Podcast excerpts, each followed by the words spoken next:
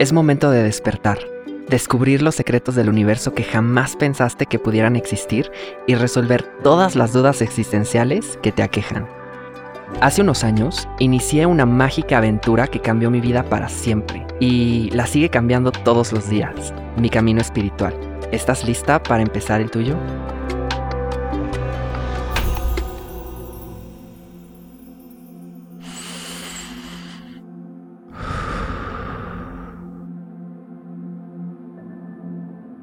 Chico de 14 años quería ser parte de una pandilla. La forma que sugirieron de demostrar que pertenecía era disparándole a alguien. Así que mató a otro chavo que no conocía, pero fue aprendido, llevado a juicio y sentenciado. Justo antes de ser llevado a prisión, la madre del chavo al que mató se paró en furia, lo miró a los ojos y le gritó, Te voy a matar.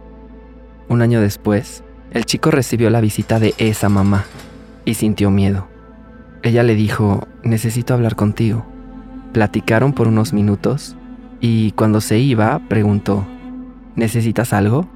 ¿Cigarros? Y le dejó un par de billetes.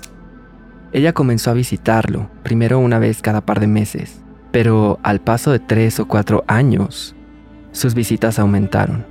Cuando él estaba por salir de prisión a los 18 años, ella le preguntó, ¿qué harás después? A lo que él respondió, no tengo idea, no tengo familia ni amigos. A lo que ella comentó, yo tengo un amigo que tiene una fábrica, puedo ayudarte a conseguir trabajo. Él sonrió y ella retomó las preguntas. ¿Dónde vas a vivir? La respuesta fue, no sé. Así que la señora le ofreció un cuarto en su casa. Semanas después, ya viviendo juntos, ella lo llamó diciendo que necesitaba platicar con él en la sala y le pidió sentarse. ¿Recuerdas cuando te grité que te mataría el día de tu juicio? Sí, lo recuerdo, nunca se me va a olvidar, respondió él. Ella lo miró y dijo, bueno, ya lo hice. Verás, no quería que siguiera existiendo un niño que pudiera asesinar a sangre fría, así que comencé a visitarte, traerte regalos y cuidando de ti. Ahora vives en mi casa y tienes un trabajo porque yo tampoco tengo a nadie más. Mi hijo está muerto y era la única persona con la que yo vivía. Te perdoné y ahora ya no eres la misma persona. Yo no tengo a nadie y quiero saber si te quieres quedar aquí. Necesito un hijo y quiero saber si puedo adoptarte. Sorprendido, lleno de remordimiento y con lágrimas en los ojos, el muchacho accedió y ella lo adoptó. ¿Qué tal amiguitos de la pradera? Soy Dito Torres y me conocen como el dragón azul.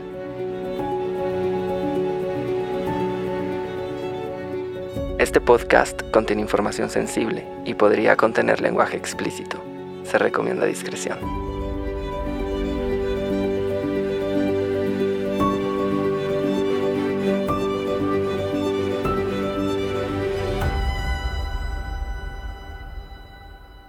Perdonar es un viaje y práctica que consiste en limpiar intencionalmente todo aquello que nos hirió en el pasado, a lo que nos hemos aferrado y que nos ha causado sufrimiento.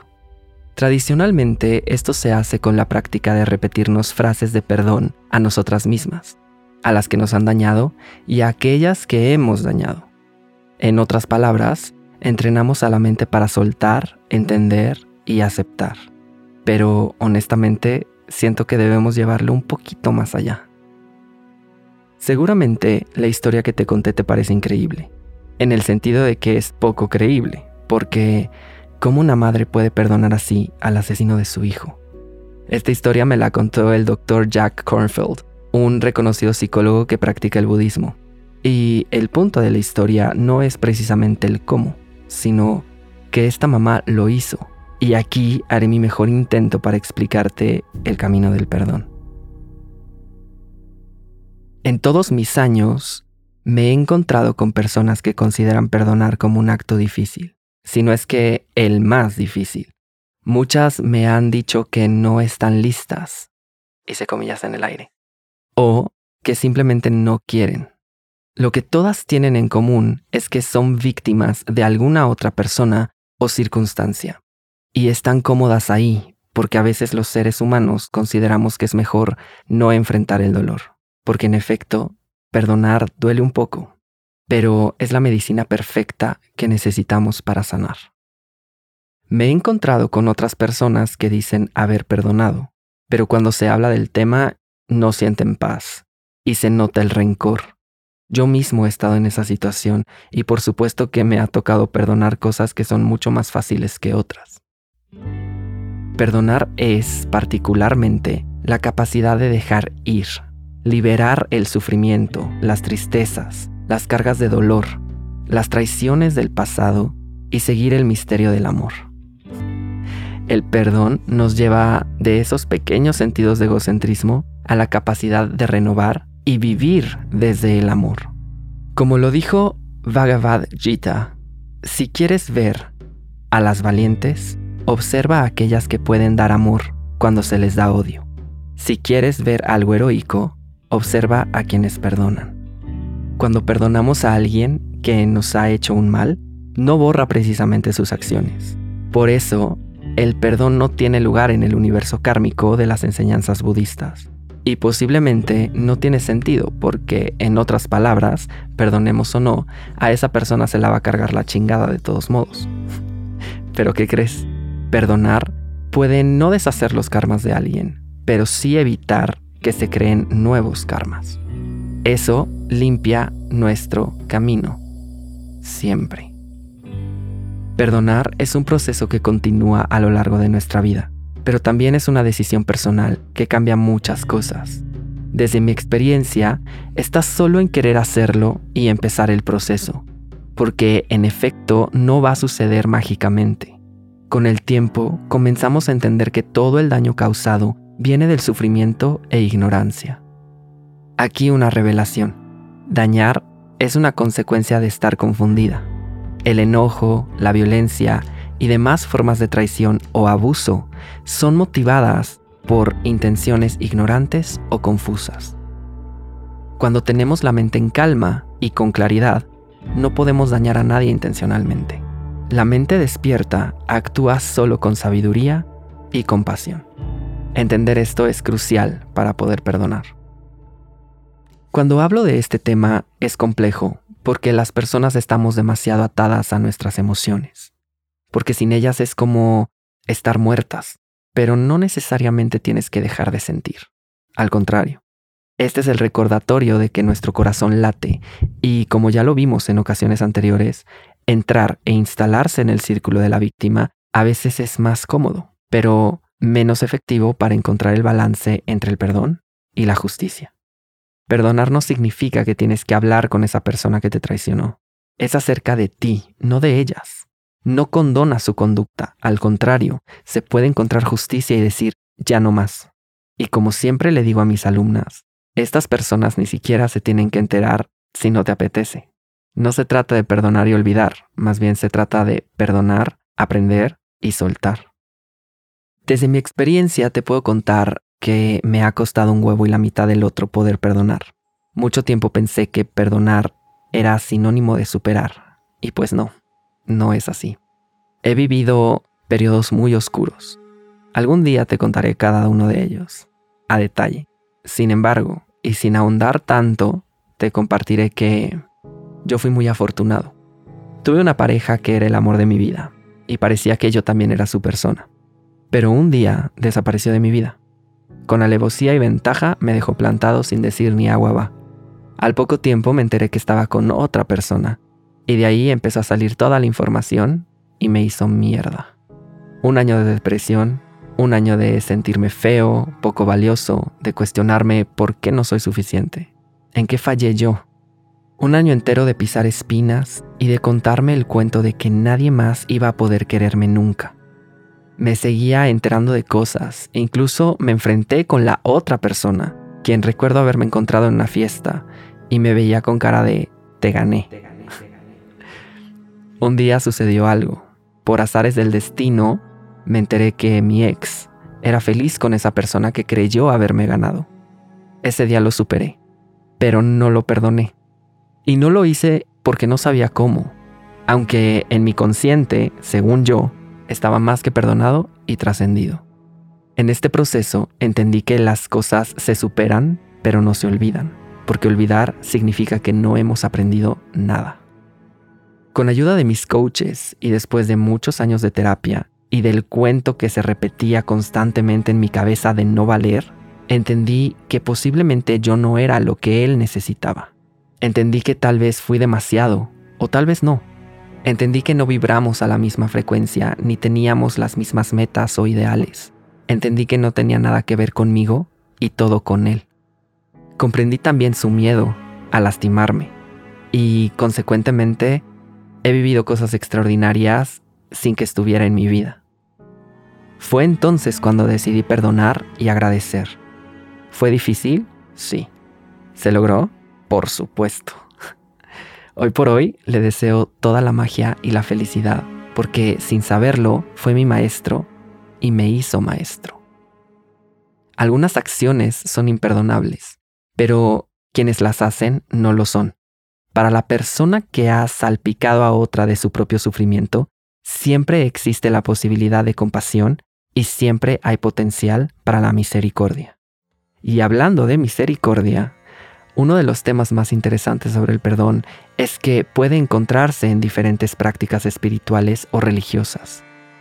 En algunas tribus o comunidades africanas existe un ritual en el que, para perdonar a la persona que asesinó a algún familiar, tienes que decidir si ahogarlo en un pozo o salvarlo. Es bastante claro, ¿no? Jacques Derrida es un filósofo africano que discutía que lo único que vale la pena perdonar es lo imperdonable. De otro modo, no tendría sentido, y al final nadie tiene la verdad absoluta. También están las enseñanzas del cristianismo, cuando seas ofendido, ofrece la otra mejilla, que nos recomienda Jesucristo. Y también está la misericordia de Alá en el Islam. En Hawái encontramos el Hoponopono, que permite a las personas liberarse de los errores que han cometido, y se practica desde hace miles de años. Incluso esta técnica es heredada. En el budismo, la enseñanza se reduce a cuatro palabras. No siempre es así. Las cosas siempre están cambiando y las personas también, incluida tú e incluido yo. Buda era fan de hacer listas y yo como buen alumno también. Los siete factores de la iluminación, el noble camino óctuple y las cuatro verdades nobles son ejemplos. Similarmente, aquí te comparto 12 principios conectados con el proceso de perdonar. 1 Entender el concepto del perdón. ¿Qué es y qué no es? Como ya mencioné, no es condonar y no es para la otra persona en sí. No es sentimental. 2. Siente el sufrimiento en ti de aferrarte a esa falta de perdón por ti o por otra persona. Comienza a sentir la falta de compasión que existe alrededor de este sufrimiento. Así puedes comenzar a reconocer el peso de no perdonar. 3. Refléjate en los beneficios del amor. Hay textos que dicen, tus sueños se vuelven más dulces, despiertas más feliz, las personas te amarán, ángeles y demonios también te amarán. Si pierdes algo volverá a ti, las personas te recibirán en donde sea cuando eres indulgente y amorosa. Tus pensamientos se suavizan. 4. Descubre que no es necesario ser leal a tu dolor y sufrimiento. Ojo, este es importante. Somos tan fieles a nuestro sufrimiento que nos enfocamos en el trauma de la traición. ¿Por qué me pasó a mí? Bueno, sucedió y fue horrible, pero ¿neta eso te define? 5. Entiende que es un proceso. Como ya mencioné, se entrena capa tras capa es así como funciona la mente y el cuerpo. 6. Define tu intención. Hay una enseñanza de la psicología budista sobre el poder de las intenciones cortas y largas. Cuando pones una intención es como una brújula en tu corazón y en tu psique. Así los obstáculos se sortean más fácil porque ya sabes a dónde vas. Un trabajo, una relación, una actividad artística o de tu crecimiento personal la intención es muy poderosa. 7. Conoce las formas internas y externas del perdón. Así nomás.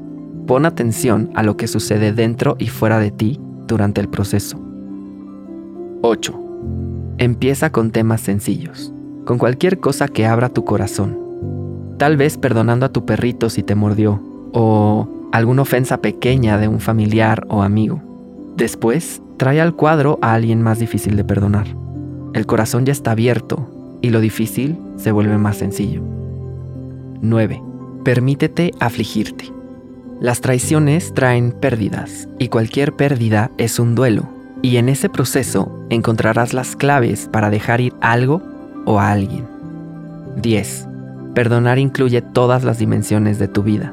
Es un trabajo físico, emocional, intelectual, interpersonal y por supuesto espiritual. 11. Perdonar transforma la identidad. Tenemos una capacidad de amar y ser libres que es infinita y que lo que nos pasa no alcanza a tocarnos. Regresa a esa naturaleza.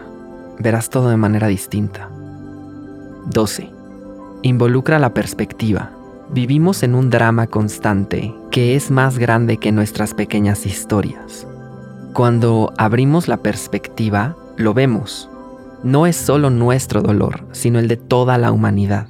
Las personas que amamos dolemos. Cualquiera puede ser traicionado. Así, podrás sentir conexión y empatía con toda la humanidad. Estos 12 principios se aplican en todos los niveles del perdón, a ti misma, a los que te hacen daño y a los que tú dañas. Es de vital importancia destacar que debemos empezar por nosotras mismas. Perdonarnos no es fácil, y menos cuando el egocentrismo se apodera de nuestra mente. Pero te tengo una noticia nosotras también hacemos daño, y muchas veces el dolor es autoinfligido. Esta es una de las partes más difíciles, porque necesitamos darnos cuenta que muchas veces somos responsables de lo que nos pasa, o nos ponemos en situaciones no agradables. Esto también hay que perdonarlo, incluso si parece que es algo inofensivo, como robar un chicle de la tiendita de la esquina cuando tenías seis años. Perdonarte entra en este proceso, porque tu sufrimiento se refleja en alguien más. Tu sufrimiento duele. Y sí debes perdonarte por no dejarlo ir a tiempo o por aferrarte a algo o a alguien que te lastimó, por no haber visto las señales que te mandaba el universo, tal vez. Permítete ver que no es el fin del mundo y no te juzgues. Aplique el amor propio. Es un gran lugar para empezar. Aprender a pedir perdón a las personas que hemos dañado también es una parte vital de este tema. Mi abuela decía que todas tenemos un lado oscuro, y es cierto. Tenemos que abrazar esa parte de nosotras para poder encontrar la humildad de pedir perdón a aquellas que lastimamos. Esto también nos hace crecer y aprender, porque encontramos valores que no tenemos presentes todo el tiempo, como la dignidad y la valentía. Pedir perdón es un acto de amor propio y de amor al prójimo. También nos ayuda a despedirnos del orgullo para dar paso a la aceptación. A veces no pedimos perdón porque tenemos miedo de no ser perdonadas y eso está bien. Es válido también aprender a esperar, porque si para ti es difícil, para las otras personas también lo es. Ahora bien, amiguitos de la pradera, nunca las he dejado solas, así que quiero compartirte tres técnicas para perdonar. Primera, Recuerda que todas las personas estamos muriendo y no queremos que nuestros pensamientos limitantes se interpongan en ese proceso. La narrativa me hicieron daño y no descansaré hasta que sufra la otra persona no es una en la que nos querramos enfocar, porque podríamos sorprendernos viviendo una vida miserable. Y hay cosas mucho más importantes que puedes hacer con tu tiempo y tu energía. Segunda, Desarrollemos tácticas de bienestar, empezando por nosotras y extendiendo a las demás. Estos deseos elevan nuestra mente y corazón a un nivel celestial, y desde esa perspectiva, la idea de encontrar satisfacción se come al sentimiento del rencor. Tercera, haz tuyos los cinco preceptos. No mates, no robes, no mantengas sexo ilícito, no mientas, no ingieras sustancias intoxicantes, nunca.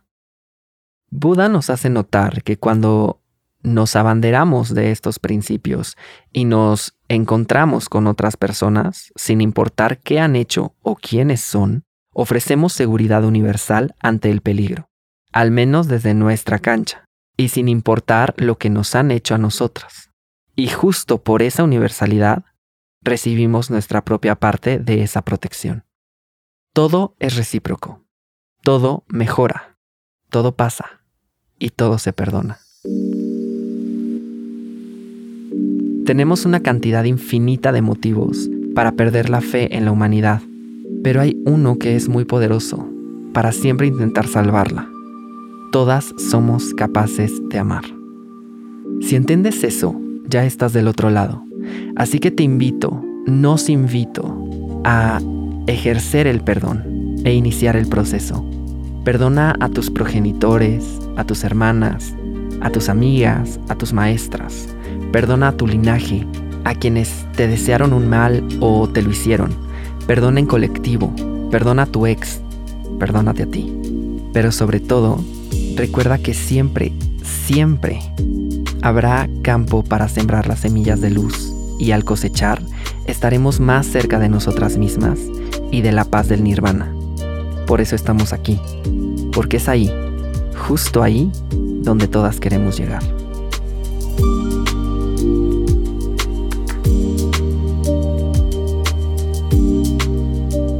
¿Cómo vas con tu camino espiritual?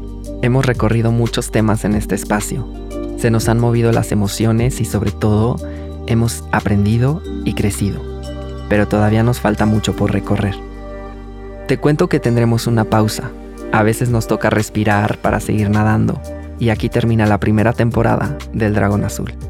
No te quiero dejar sola, así que mi puerta siempre estará abierta por si no sabes cómo comenzar, continuar con tu camino o te has quedado con alguna duda, puedes contactarme a través de las redes sociales de caldero.mx o a las mías personales que como siempre estarán en la descripción de este episodio.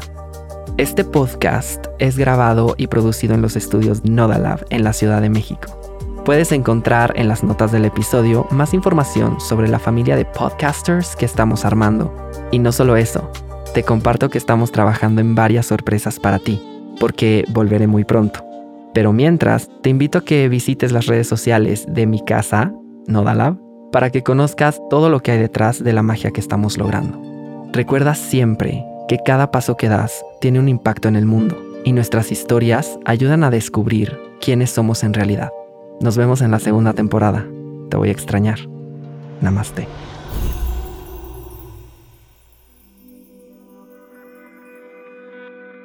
El Dragón Azul es un podcast original de Nodalab y Caldero. El guion original fue escrito por Tito Torres. La edición corrió a cargo de Miguel Andrade, la musicalización y diseño sonoro por Nayeli Chu y la mezcla de este episodio fue hecha por Aldo Leiva. La edición editorial es de Sofía Benedicto y la redacción de contenido de Renata Ramírez y Sofía Serrano. ¿Qué es un camino espiritual? ¿Qué hacer con nuestras emociones? ¿Dios existe? ¿Cuál es nuestro animal espiritual? ¿Por qué no nos gusta ser vulnerables? ¿Cómo canalizamos nuestra energía? Soy Dito Torres, el dragón azul. Acompáñame en el siguiente episodio para conocer más sobre ti misma y todo lo que el universo te tiene preparado.